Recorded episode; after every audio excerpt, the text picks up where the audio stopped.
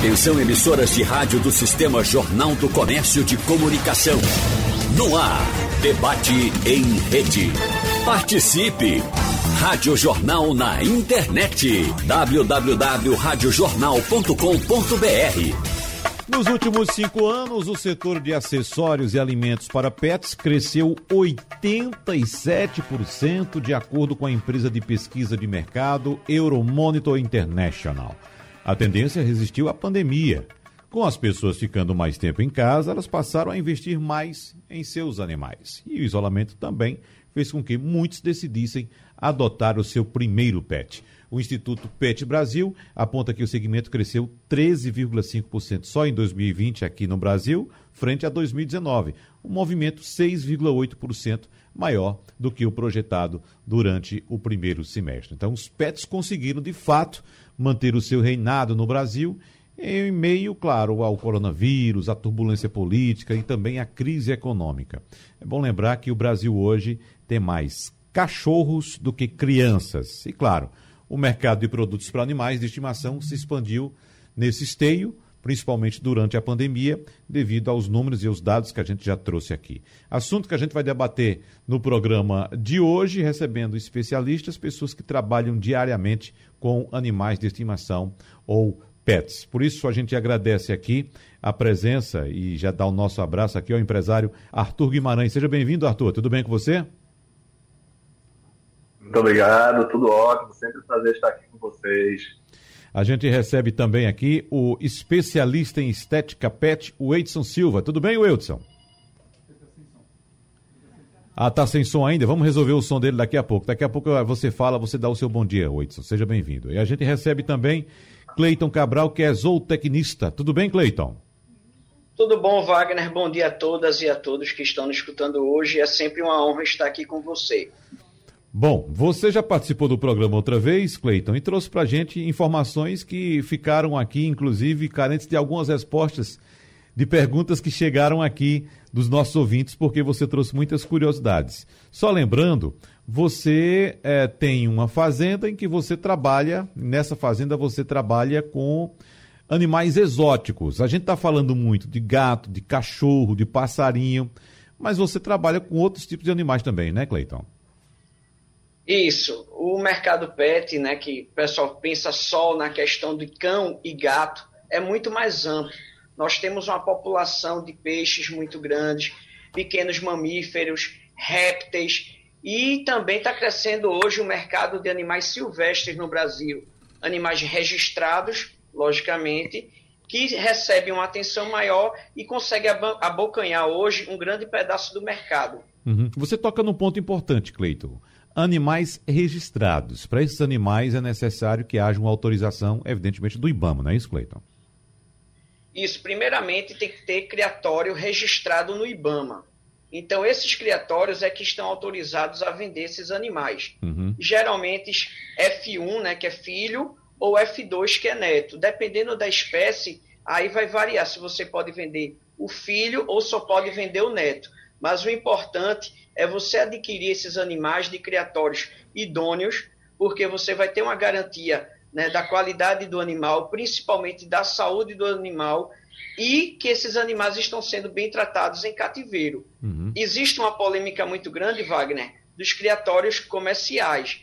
Mas se a gente for analisar, muito das espécies que hoje ainda existem, né, ou foram salvas de extinção, foi, foi por conta da, da atenção desses criatórios. Logicamente, com interesse comercial, mas também houve o interesse de salvar a espécie de uma possível extinção. Uhum. E sua fazenda fica no Cabo, não é isso, Cleiton?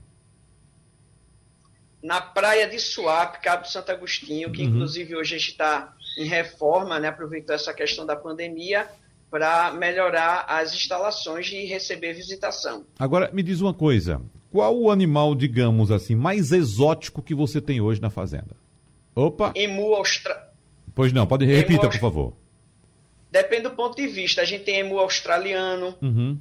avestruz, fazões. A gente tem trabalha hoje com 12 espécies de fazões diferentes. Aí tem mar, é, ganso do Nilo, né, que é uma espécie egípcia, é, marreco mandarim, pequim, que são os mais lindos marrecos né, que, na minha opinião.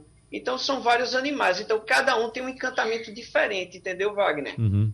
É, vamos detalhar daqui a pouco uh, também quem são os, os consumidores, né? Ou as pessoas que uh, lidam com esses animais ou pretendem ter um animal exótico como esse que você citou, é claro que um emu australiano é por uma situação bem específica, você tem que ter espaço. Ou você, Cleiton, imagina que alguém pode criar um emu no apartamento.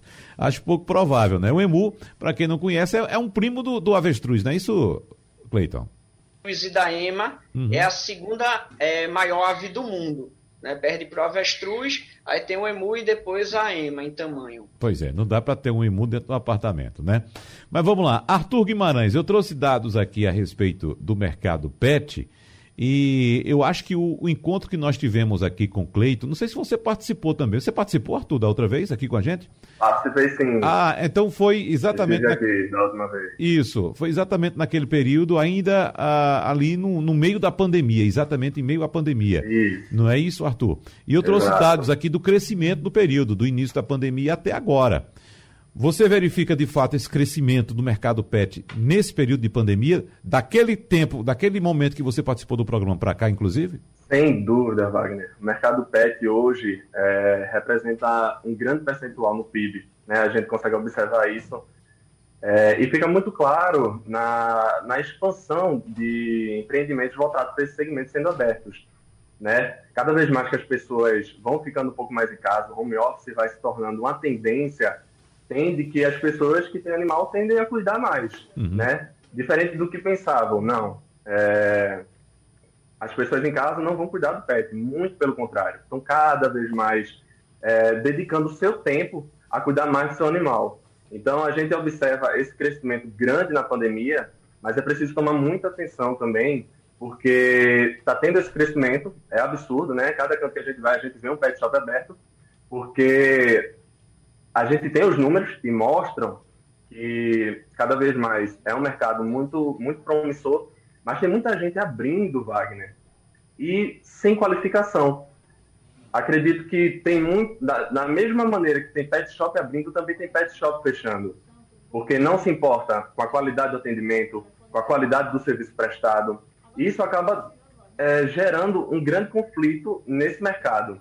Né? Então, eu acredito que para quem tem vontade de empreender nesse segmento, vale a pena, mas é preciso que tenha um pouco de especialização antes, né? Você tem que se qualificar, entender um pouco sobre o mercado, porque abrir por abrir é realmente muito difícil. Agora, os, os pet shops, Arthur Guimarães, como nós conhecemos há algum tempo atrás, alguns anos atrás, eles hoje estão totalmente diferentes. Eles estão se transformando em verdadeiros centros de saúde também, né? Observe que é, quem está entrando nesse mundo agora, eu, eu, evidentemente, na minha infância eu sempre tive muito relacionamento com animais, morava no interior e tal. Mas assim, não era com, com, o nível de cuidado que nós temos hoje. Era aquele animal, né, Cleito, que você conhece, e... criado no interior, solto no quintal, enfim, né? Uma vida totalmente livre. Hoje é mais fechado, mais dentro, mais dentro de casa. Então, agora, inclusive, que Cleito me presenteou com um gato, né, Então eu passei a observar que, que na, minha, na minha região, é, é Arthur, é, é, evidentemente que eu passava sempre na minha vizinhança, mas eu não imaginava que existissem tantos pet shops e mais, tantos hospitais para pets. Isso. E tão próximo, assim, assim, num raio de 500 metros, eu posso contar assim, por alto, de 5 a 6 centros, que contam ali com pet shop, com hospital 24 horas. É uma coisa que a gente não observa, quem não tem não observa muito bem, mas quando passa a ter um animalzinho assim em casa, começa a observar como a, a, a, a presença é forte desse mercado bem perto da gente, né, Arthur? Isso, Wagner. Isso acontece por conta da humanização que aconteceu, né, desses animais.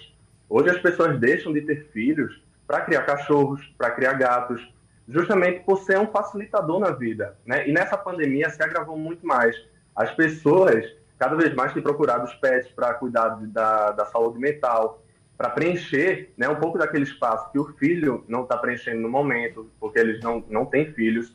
Então, assim, essa humanização do pet acabou criando né, essa, essa cultura nova do cuidado com o pet. E é por isso que isso deságua nesse mercado. Uhum. É, a gente vai detalhar mais esse mercado, inclusive você já já se propôs a dar algumas dicas para quem pretende empreender, né, Arthur? E, e certamente Sim, tem muita gente pensando nisso agora, porque é uma oportunidade de, de, de mercado, evidentemente, e é um serviço que as pessoas precisam, né? E serviço é aquilo, serviço é troca. Isso. Serviço é troca. O empreendedor ele vai investir naquele serviço e o consumidor ele vai em busca daquilo que ele necessita. Então tem que haver essa troca e essa troca tem que ser bastante eficiente. Mas deixa eu saber se o Edson já, já conseguiu aqui acertar o seu som. Tudo bem, Edson? Me escuta? É, o Edson ainda não, ainda não. Vamos ver. É, chegou não aí? É, a gente está recebendo a imagem dele aqui, mas ainda falta o áudio de Edson aqui. Não, está aberto o microfone dele, a gente não está conseguindo. Está conectando. Está conectando. Está me escutando, Edson? Eu, eu, eu, percebo que você me escuta. Eu escuto sim. Ah, agora, chegou. Agora? Chegou. Eu acho que você vai ser o, o, o, campeão hoje de perguntas aqui, que já chegaram aqui muitas perguntas a respeito de estética, né? Ok. Não é? Exatamente, mas a, a, existe de fato muita preocupação com a estética hoje, Weidson, eu quero que você fale, inclusive, na questão de saúde, que estética é uma coisa, saúde é outra. As com duas certeza. precisam dar juntas. Com certeza, é uma junção das duas, né? Saúde e a estética. O médico veterinário, ele cuida da saúde interna do animal e nós, estéticos de animais, auxiliamos na saúde externa do animal, da pelagem, pele, é onde a gente consegue fazer uma determinada triagem para poder indicar para o médico veterinário qualquer anormalidade que a gente presenciar no momento da receptação do animal, para a gente receber o animal do cliente, para tomar um banhozinho, para fazer uma tosse higiênica ou uma tosa completa, qualquer serviço, a gente faz uma pré-triagem disso, a gente primeiro avalia o animal para ver se ele está com nós, para ver como é que está a saúde dele, né, da, dos pelos, da pele. Uhum. Então existe uma junção entre o veterinário e o esteticista veterinário, né? É. Um trabalha ao lado do outro. É, eu acredito, Weidson, de forma assim bastante é, intuitiva, que você tenha mais clientes cachorros, não é isso? Mais cachorros aí que aparecem para tosa, é isso mesmo? É, o, o, público, o maior público no geral são os caninos, né? São mais cachorros, são cães. Né? Gatos são poucos, uhum. porque ainda existe, ainda existe muito essa carência em relação que é muito antigo essa, essa história, não, gato não precisa tomar banho, ele mesmo toma banho, né? Mas pelo menos eu compreendo, né, pelos meus 14 anos de carreira e minhas especializações, eu entendo que pelo menos uma vez por mês ele tem que vir aqui no pet para tomar um banhozinho, para cortar as unhas, né, para evitar estar tá tendo alguns prejuízos. Além do mais, os gatos que ficam mais em apartamento, dentro de casa, para evitar que fique arranhando as cortinas, né, é, desfiapando cortina, sofá, a gente faz o corte das unhas profissionalmente a gente faz a limpeza dos ouvidinhos dele. Ele não consegue limpar o ouvidinho dele sozinho, né? Uhum. Aí ainda existe essa carência, mas está mudando aos poucos em relação aos felinos. É, e tem uma, tem uma diferença também, tem uma questão aí importante em relação aos gatos, que nós, como eu citei aqui minha, minha experiência no interior, a gente tinha muito gato, gato comum, chamado gato vira-lata, né? Mas tem surgido muitas espécies de gato. O gato não tem uma variedade muito grande como tem o cachorro, né? Eu acho que daqui a pouco o Cleiton pode explicar por que não existe tantas variedades de gato assim como existe de caninos. Mas tem gatos que têm muito pelo. Por exemplo, o gato persa. Né? Um gato é. bastante peludo. Existe o gato de pelo curto e o gato muito peludo também. Não é isso? O gato persa acho que dá mais trabalho, né? O gato persa, na realidade, não é questão de dar muito trabalho. É porque ele exige uma melhor atenção da gente devido à quantidade, a, a, a, a espessa quantidade de pelo que ele tem, né? o volume de pelo que ele tem. Porque ele é um animal que precisa de uma remoção de sobrepelo, ele é um animal que precisa de uma hidratação, que requer um cuidado especial. Dentre ele, como outras raças que se alinham a ele, né? Uhum. É, tem um peta, tem outras raças também que são bem volumosas de pelo. Então, são animais que requerem uma atenção diferenciada que tem uma responsabilidade maior, uma obrigação maior de trazer ao pet para tomar um banho, para fazer uma hidratação, para fazer uma remoção de subpelo. Então é um animal que tem que ter uma atenção maior, por mais que seja felino. Uhum, muito bem. Agora, Cleiton, você como zootecnista, o que, é que você diz em relação a essa questão da variedade de raças? É, essa diferença que eu citei agora entre é, felinos e caninos. Gatos, como a gente sabe, a gente conhece muito mais uma quantidade desses gatos comuns, o chamado gato vira-lata. Mas a gente sabe que tem outras raças, como eu citei agora, o peça, tem o, o, o siamês, tem aquelas, aquelas, aquelas espécies exóticas, por exemplo, aquelas espécies asiáticas que não têm pelo, né? Que, é, e tem outras também surgindo no mercado, inclusive o, o, o Bengal, né? O gato Bengal e aquele grandão, que eu esqueci o, o a, a, raça dele. Um gato bem grande, né? Porque tem poucas variedades de gato, hein, Cleiton? Na verdade, Wagner, existem muitas raças de gatos. É, a diferença, inclusive hoje a gente está criando o Bengal, né? Uhum. Que é uma raça de apelo comercial grande. Mas não é porque é uma questão mais comercial. Hoje a variedade de cachorros é mais buscada pelos criadores, por, por pessoas, por conhecerem mais do que de gato. Então não é uma questão de não ter mais raça do que de cachorro, porque gato tem uma variedade enorme. A diferença é uma questão mais mercadológica. Uhum. Então o mercado para cachorro hoje é muito maior do que para gato, sem dúvida. Sim, e é mais específico, né? Hoje está crescendo muito a questão para gato, principalmente objetos para distração, roupas. Mas o gato é um animal doméstico com menor índice de domesticidade, uhum. zootecnicamente falando. Certo. Então, o, o, cachorro ele consegue ser mais domesticado, né? ter menos instinto né? selvagem, digamos assim, do que o gato. Porque o gato, se você não botar ração, ele fugir, ele se alimenta sozinho. Inclusive, ele caça, que também é outra polêmica né, que a gente bate muito nessa questão de gatos domésticos caçando aves e répteis é, da, nossa fa fauna, da nossa fauna, que faz com que haja um desequilíbrio. Então, nessa questão PET, a gente conversa muito sobre a responsabilidade do dono ou tutor nesse sentido. Ou seja, é, é tem que se evitar o gato na rua, é isso? Deixar ele sair, Cleiton?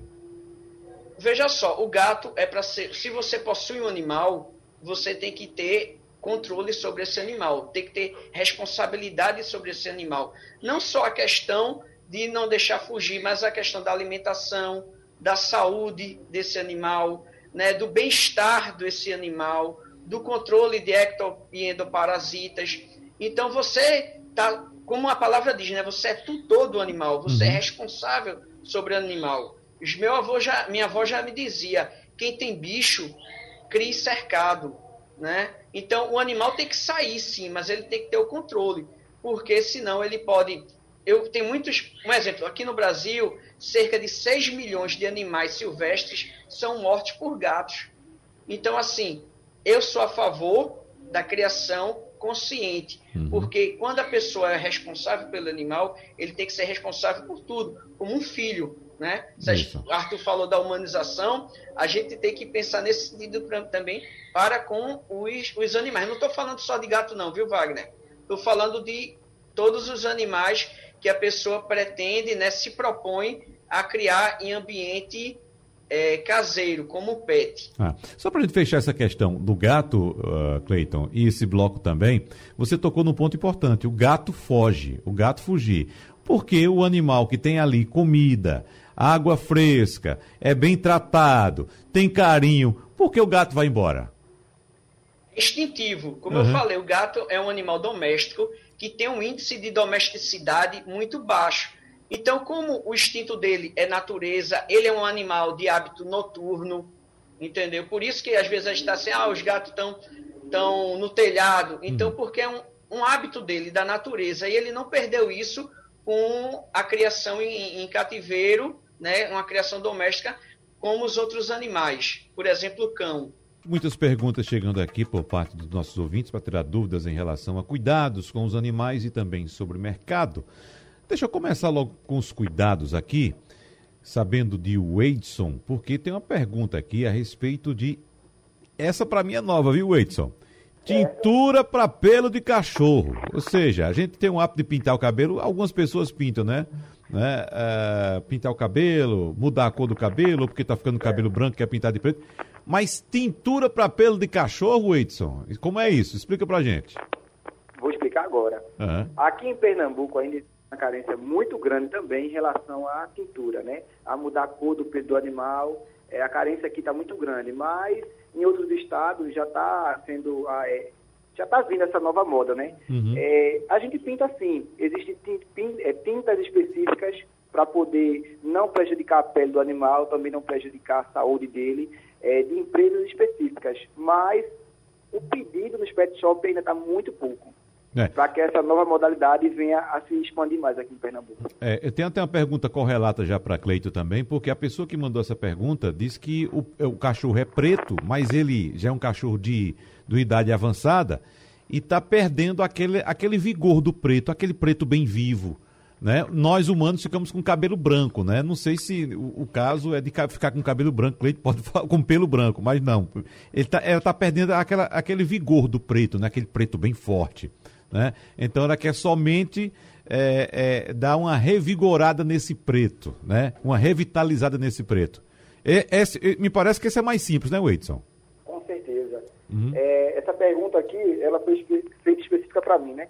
Isso. então, o que acontece? Esse, esse preço que ele está perdendo, custa crer que essa pessoa tem essa dúvida, porque na ponta do preto, na ponta da pelagem do animalzinho dela, que é todo preto, está ficando marrom, está mudando a cozinha. Uhum. Isso aí acontece devido ao, ao, desgaste natural do tempo. O sol, o efeito do, do sol queimando o pelo, produtos de, que ela dá banho, ou em pet shop que ela leva, que não é muito adequado, que o, a, a quantidade de sal, né, do laurio, dado, usado nos shampoos utilizado pelo o profissional no ato do procedimento deve estar queimando também, dando esse desgaste no pelo. O que, é que ela pode fazer?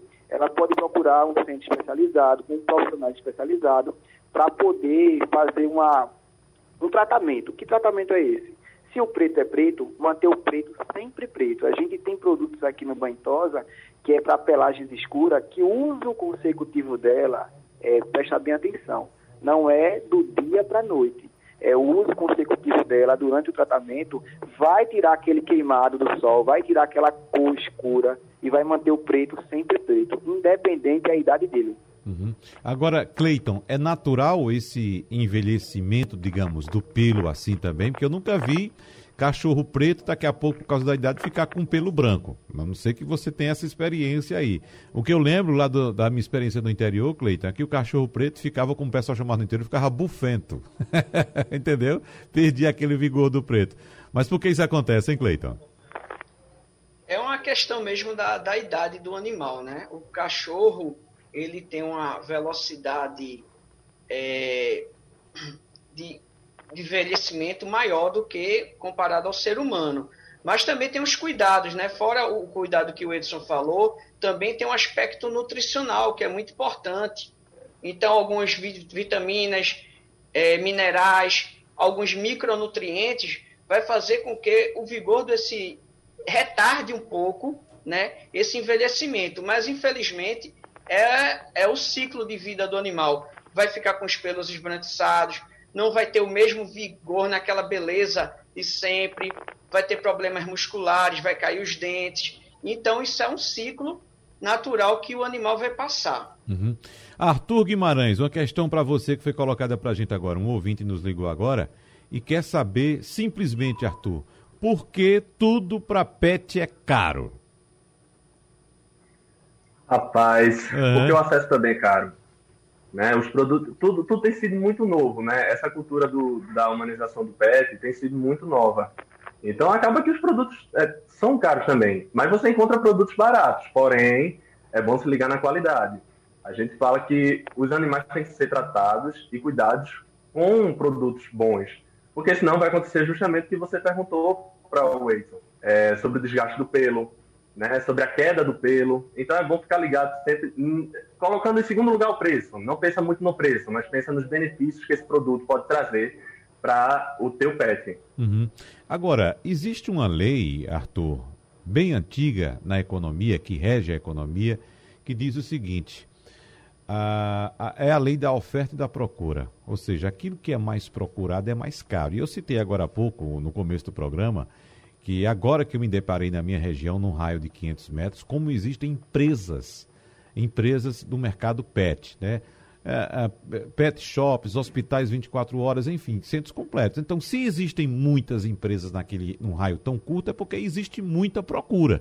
Se existe muita procura, o preço naturalmente sobe, porque os custos também vão ficando mais elevados para o empreendedor, não é isso? Exatamente. Mas também pode acontecer ao contrário, Wagner. E tem acontecido muito. Né? Essa grande quantidade de pet shops né, e centros veterinários é, em todos os bairros, né, é, tem acontecido também que a barganha do cliente ficou maior. Então, ele pode pechinchar mais o preço. Então, uhum. também aconteceu de reduzir os preços. Tem acontecido bastante isso. Mas também tem esse lado do, do preço que aumenta. Porém, são duas vertentes. Tá. Agora me diz uma coisa, você como empresário, você, evidentemente, você tem uma relação de fornecedores, você tem um relacionamento também com esses fornecedores.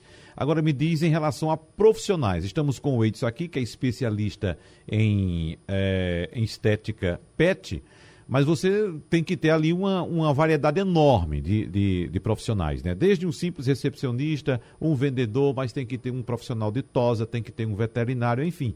Tem uma gama muito grande de profissionais. Para o mercado local, você tem uma oferta boa de mão de obra ou há dificuldade de encontrar esses profissionais hoje, Arthur? Você tocou num grande ponto, que eu, acredito que seja o ponto-chave desse mercado. Por ser um mercado novo, existe uma grande escassez de profissionais qualificados para isso. A gente vê né, vários, é, várias instituições oferecendo cursos de cabeleireiro, de barbeiro, de curso de unha, mas é muito difícil a gente encontrar um curso é, de qualidade voltado principalmente para a área de tosa. O Edson com certeza vai concordar comigo, porque realmente é muito complicado. É uma mão de obra escassa, que ainda não é muito bem qualificada, mas quem procura é, grandes cursos até consegue se diferenciar um pouco. Mas é importante que, assim, é, esse mercado, com esse crescimento, também tenha essa profissionalização porque, infelizmente, nos tempos de hoje é muito complicado ainda achar grandes profissionais qualificados para atender. Mas eu acredito que um grande pré-requisito para isso tudo, sem sombra de dúvidas, é gostar de animal. Porque uhum. se não gostar, nenhuma qualificação vai fazer efeito. Porque na hora que você for tratar daquele animal, você não vai surtir efeito. É isso, Edson. Pronto. Só é, afirmando ainda mais, né, o que nosso amigo acabou de falar, com certeza ele está mais certo. Porque o que acontece? É, se você entra no ônibus, no metrô, você vê, procura saber da profissão de cada um, é, são profissões bem conhecidas. Mas você encontrar esteticista animal e tosador realmente é benefício. Por que é benefício? São poucas escolas PET, né? É, especializadas, com profissionais especializados, para poder dar o curso. E poucas pessoas também procuram. Porque para você ser tosador, para você ser banhista, ser esteticista animal, ser um groomer, primeiramente, antes de tudo, você tem que amar os animais.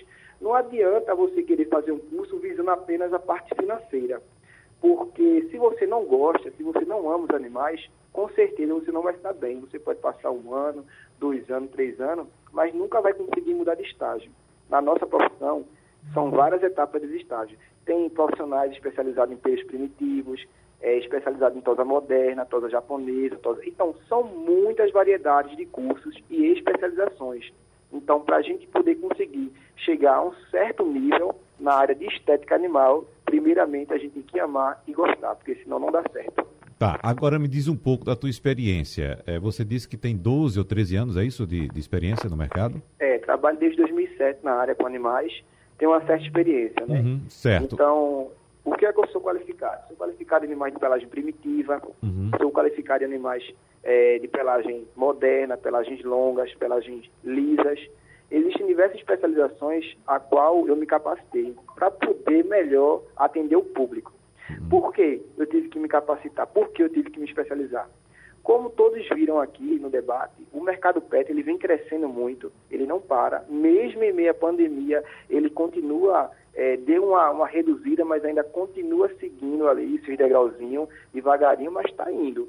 Então, se diversificou muito o mercado pet. Então, a gente tem que estar tá especializado, tem que estar tá capacitado para atender o público, porque hoje em dia, é, o cliente que chega com seu animalzinho, que a gente retrata, chega com seu bebê aqui no pet, ele não chega com um animal, ele chega com um ente da família, chega com um ente querido, um filho, eles vê como filho.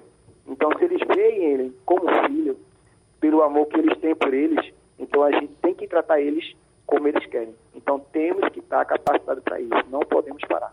E esse ponto é importantíssimo, né, Whitson? Porque é, e você está lidando com, com um animalzinho, né? Um pet, que às vezes nem sempre vai atender aos teus comandos. E, por exemplo, a gente estava conversando aqui no intervalo, agora há pouco, o caso de uma, de uma amiga nossa que levou o, o cachorrinho dela para tosa e o cachorrinho sofreu um, uma lesão ocular.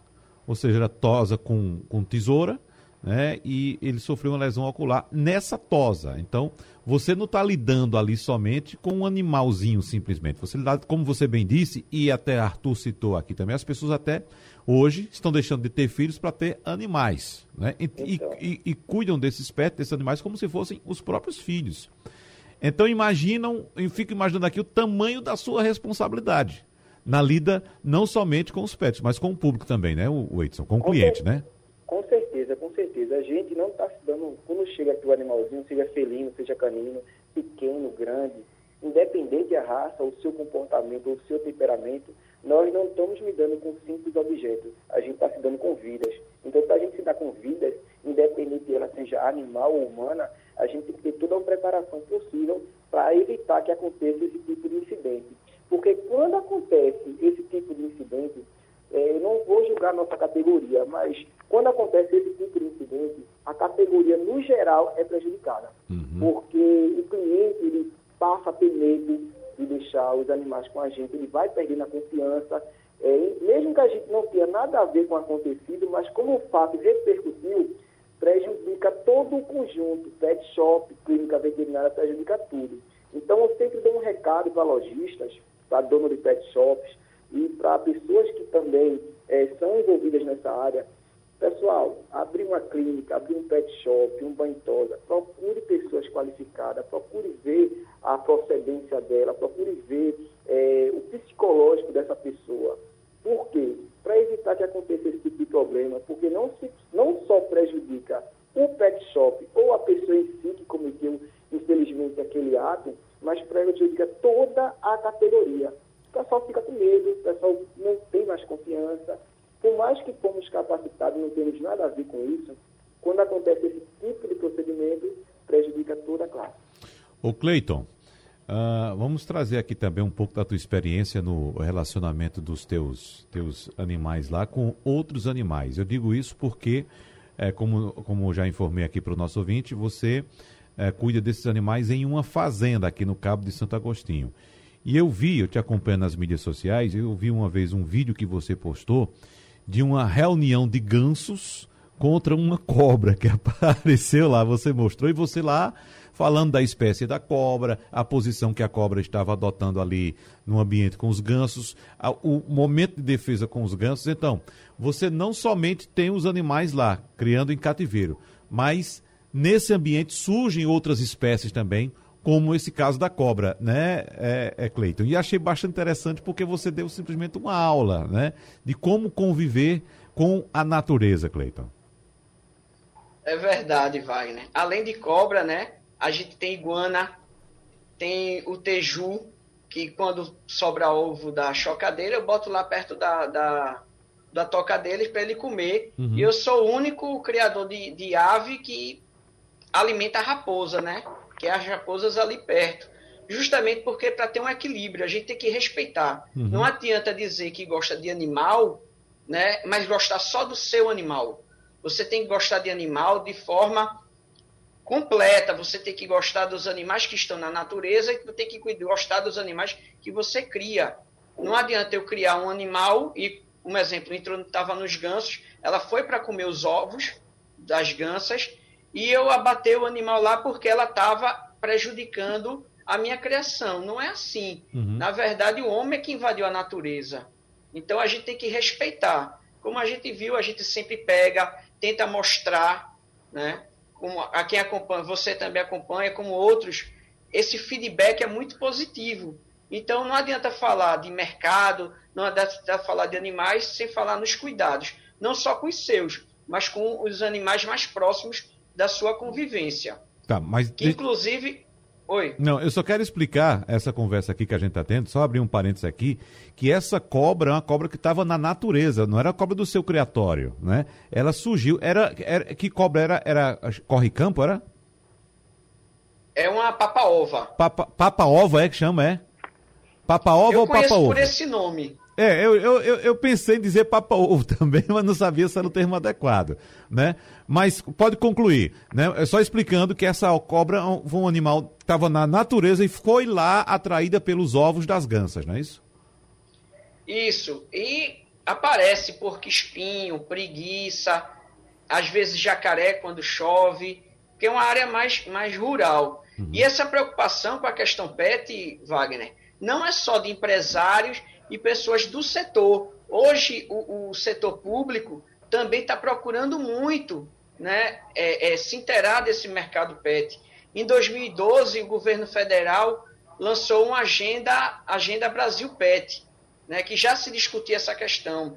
Recife hoje já tem uma rede, né, Hospital Veterinário, Cuidado PET, e isso vem crescendo. É, o, lá no Cabo, o secretário já me procurou para a gente conversar. Então, existe não só uma preocupação da, do, da questão empresarial e dos, e dos criadores de PET, mas existe uma, uma, um crescimento também da procura do setor público, né, com cuidado com esses PET, com políticas públicas voltadas para os animais. Então, isso envolve não só os animais PET, mas também os encontrados em natureza.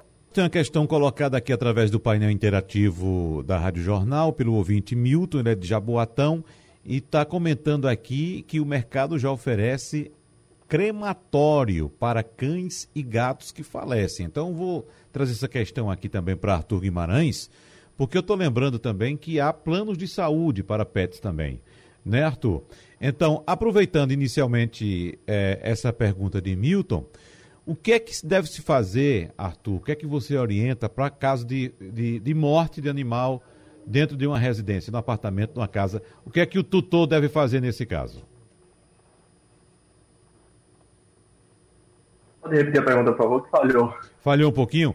O que é que a pessoa deve fazer, o tutor deve fazer quando ocorre a morte do animal dentro de casa? Porque eu faço essa pergunta porque Milton está falando aqui da questão de crematório, né? Que tem um serviço de crematório para cães e gatos também. Então, qual o procedimento adequado? O animalzinho morreu dentro de casa, né? O que é que o tutor deve fazer? Wagner, sem sombra de dúvidas, procurar um médico veterinário para encaminhar. E a gente sabe que a morte de um animal é, tem que ser bem encaminhada. Então tem que ser bem observado isso. Uhum, certo. Essa questão do mercado de crematórios, né? É, evidentemente que é um serviço que é prestado, algumas empresas prestam, mas eu queria que você falasse também, Arthur, em relação a, a planos de saúde para pets. Lá na sua empresa, esse, esse, esse serviço é aceito? Uh, a, a, procura por esse tipo de serviço tem aumentado também. O que, é que você diz a respeito de plano de saúde para animais? A procura é grande, Wagner. A procura é grande, tá, isso está virando uma tendência muito grande, né? Mas a minha empresa, a, a, nossa empresa no caso, ainda não fornece. Até porque a gente não trabalha com clínica veterinária, nem um hospital. A gente é mais um consultóriozinho uhum. reservado. A gente encaminha, né, quando é um, um caso mais grave, para os grandes hospitais ou uma clínica veterinária mais conceituada que a gente tem conhecimento. Mas a gente não, não trabalha ainda com, com plano de saúde veterinário. Pretendemos, porque a expansão está tá acontecendo. É, de fato, agora vamos ver se de fato vai funcionar, porque, por exemplo, plano de saúde para humanos, a gente encontra hoje é muita dificuldade em médicos que aceitem o plano de saúde. Espero que não chegue essa crise também aí Isso. no mundo pet, né? Porque tem que, evidentemente, valer a pena, tanto para quem contrata o plano de saúde, quanto para o profissional, que tem que receber os honorários adequados para aquele serviço, né, Arthur? Isso. Mas já está tendo uma aceitação muito grande, Wagner. Eu, eu não tenho realmente muito conhecimento sobre os planos de saúde, até porque a gente não trabalha ainda, uhum. mas pelo que eu sei, né, pelo que eu estudei, é, já existe uma grande aceitação em alguns hospitais veterinários do Recife e na região metropolitana. É. Tem outra questão colocada aqui também através do painel interativo, essa vem com um, uma correlação entre o trabalho de Wadeson e de Clayton. Porque o que se diz aqui é que, por exemplo, Milton de Jaboatão diz: no caso dos cães, não adianta pintar os pelos, porque eles enxergam em preto e branco. E os gatos não enxergam vermelho. Eles são daltônicos por natureza. Começando por o Uh, quando alguém leva um, um cachorro para fazer uma tintura de pelos, Edson, certamente é aquela pessoa que quer ver o cachorro bonito, não é o cachorro que quer se ver no espelho, né, Edson? Com certeza. É, ressaltando aí, tirando essa dúvida do público em geral, eu vou passar a informação para todos vocês. O que acontece em relação à tintura? É, não é todo animal que pode ser tingido pelo e também não é toda cor de pelo que pode ser pintada ou mudada. Geralmente os animais que a gente trabalha com esse tipo de arte, que é a parte do art grooming, que é a parte mais de estética artística para eventos e torneios, e feitos em determinadas ocasiões para determinados clientes e determinados animais. Geralmente são animais de pelagem clara, que a gente pode mudar o branco, pode botar um verde, pode colocar um azul, independente dele enxergar preto ou branco ou não, é, na realidade ele não vai enxergar a si próprio, ele vai enxergar os demais que estão ao redor dele, né? Então, isso aí, pelo meu, pelo meu conhecimento, não prejudica, porque não é todo animal. Um animal preto, com a pelagem toda escura, a gente não pinta. Por que a gente não faz esse tipo de serviço? Porque não é legal. É, ia exigir muito da pelagem, ia exigir muito trabalho, ia ser muito estressante para ele.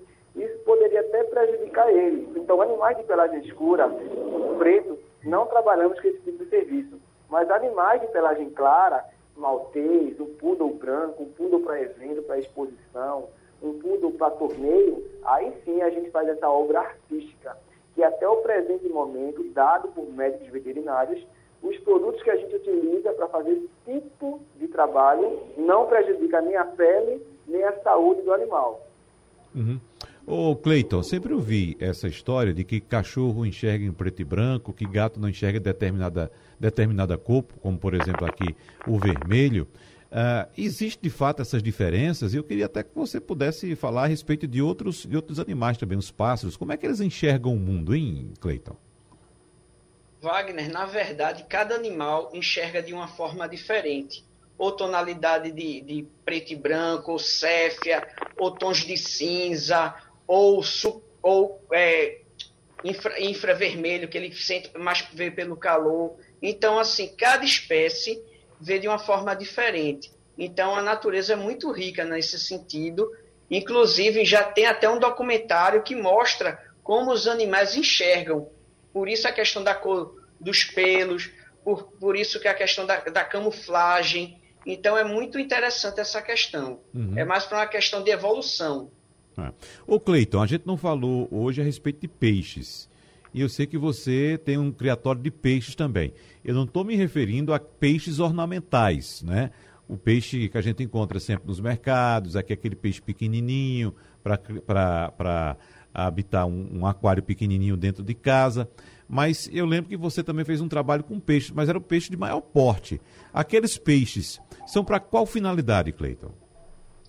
Wagner, aquele era o pangáceos, foi para corte, porém essa espécie também é criada no aquarismo. E no mercado pet, a proporção de peixe ocupa 40% da quantidade de animais pet, porque geralmente a pessoa tem um ou dois cachorros, dois ou três gatos, mas peixe no aquário ele vai estar 10, 15 uhum. e até 20. Então é um mercado bem interessante também. Tá. No quesito aves, você já falou dos gansos que você cria. De que espécie são os gansos, Cleiton? Eu tenho sinaleiro africano, sinaleiro chinês, é, ganso do Nilo, uhum. ganso egípcio, né? Tá. Agora vamos lá. Outra parte que a gente comentou no debate passado, mas não se aprofundou nela. Galinha. Já há criação de galinha em apartamento, né, Cleiton?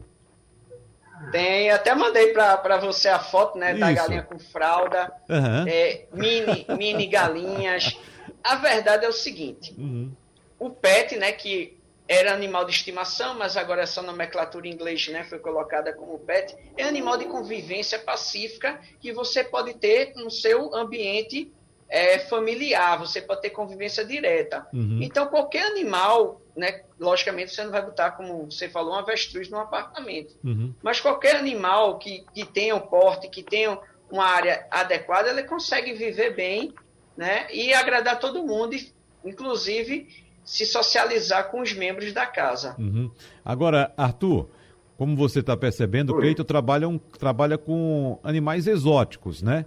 E como eu disse agora há pouco, e Cleiton me mostrou, ele mandou o um vídeo de uma pessoa que estava criando uma galinha. E aí galinha a gente sabe que não, não, não tem muito cuidado, né? Com, com as Isso. necessidades fisiológicas. Então a galinha de fralda, veja só, usando a fralda no apartamento. Eu quero saber de você, Arthur, você que tem muita experiência no tratamento de gatos e cachorros, se o mercado pet está se preparando para daqui a pouco começar a receber um volume maior desses animais exóticos também, Arthur. Rapaz, pela, pelo que vocês estão falando aí, a evolução está rápida, é realmente muito rápida. não é muito comum, não, chegar uma, uma galinha de fralda lá no pet shop. Uhum. Mas, já que a evolução está propondo isso, a gente vai ter que se adequar. Mas ainda é muito comum só gato, cachorro e às vezes coelho. Uhum. Às vezes. Peixe. Peixe não chega por lá, não? Não, uhum. nunca chegou um peixe por lá. De jeito nenhum, tá bom. Agora, o Edson, para a gente fechar, é, a questão de estética, né? É, o que é que está mais em voga no momento? Qual é a moda do momento? A gente já falou de tintura, mas pelo que você disse, não é tão, tão, tão procurada a questão da tintura ainda. Mas o que é hoje a moda da estética no mundo pet? No mundo pet, é, existem dois tipos de moda. Né? Existe a moda comercial e a moda artística. Uhum. Para tosadores de exposição, né? para groomers de exposição. São dois tipos de profissionais distintos, mas que abrangem o mesmo trabalho, que é o tosador PET e o tosador de exposição. E tem ambos que fazem as duas funções. Então, o que acontece? O Arthur Guimarães, eu acho que ele vai concordar comigo, né? Eu tenho certeza que ele vai concordar. É, a moda no momento agora, né, já que essa raça veio se diversificando muito, espalhou bastante, essas duas raças, a moda agora é a tosa bebê e a tosa japonesa, que está sendo muito procurada. Sem sombra de dúvidas. Como, como é, é, isso, como é isso, Arthur? Tosa bebê, é? É. Exatamente. A tosa bebê é uma tosa que você pega, geralmente é um shih tzu, né? Ou shih tzu ou um Yorkshire, e ele deixa o, ele tira toda a pelagem praticamente longa e deixa uma pelagem mais fofinha, um rostinho redondinho, o corpinho mais redondinho, as patas redondinhas, não tem aquela, a, aquela longa pelagem. Isso é realmente bom que você tocou nesse ponto, Edson. É realmente um, um, uma grande moda nesse, nesse mercado. Pronto. É. Eu, vou, eu vou dar só uma ressaltada, uma reforçada para o nosso amigo Arthur Guimarães. Uhum. Realmente a tosa bebê são algumas tosas distintas que dá para a gente fazer essa tosa bebê, né? Eu vou citar algumas delas, que é o Shih Tzu, o Lhasa Apso, é, o maltês também a gente consegue trabalhar, fazer esse tipo de serviço. É, então, essa tosa bebê é da seguinte forma, independente da idade do animal, de ele ser novo ou ele ser já de idade, se a gente faz, nós profissionais fazemos a tosa bebê, a correta, a padrão da estética no animal, o seu animal independe. A idade dele, ele vai parecer um bebê. Porque o segredo da gente, esteticista animal, né, o que a gente tem em mente, a gente aprende nos cursos realmente de capacitação. Então, o nosso lema é esconder os defeitos e realçar a qualidade. Então, a gente trabalha, a gente procura trabalhar realçando a qualidade do animal. Se ele é um animal de 9, 10, 12, 12 anos e a gente faz uma tosa bebê, ele vai parecer um bebê. Uhum. Se é um animal bebê e a gente faz uma tosa bebê, ele vai continuar sendo bebê, só que bem redondinho, bem fofinho, lindo para tirar foto e passear com ele muito por aí, dá muito amor e carinho. Muito bom. Então eu quero agradecer aqui mais uma vez a presença do empresário Arthur Guimarães, do especialista em estética PET, Whitson Silva, e também de Cleiton Cabral, da Fazenda Califórnia, né? Então a gente encontra essas informações todas também nas mídias sociais. Muito obrigado pela presença de vocês. Foi muito bom a gente conversar. Temos muitos assuntos ainda a tratar em outras ocasiões, porque esse assunto nunca, nunca morre, nunca cessa. E para você que nos acompanha, muito obrigado a todos, abraços e até lá. Sugestão ou comentário sobre o programa que você acaba de ouvir, envie para o e-mail ouvinte@radiojornal.com.br ou para o endereço Rua do Lima 250, Santo Amaro, Recife, Pernambuco.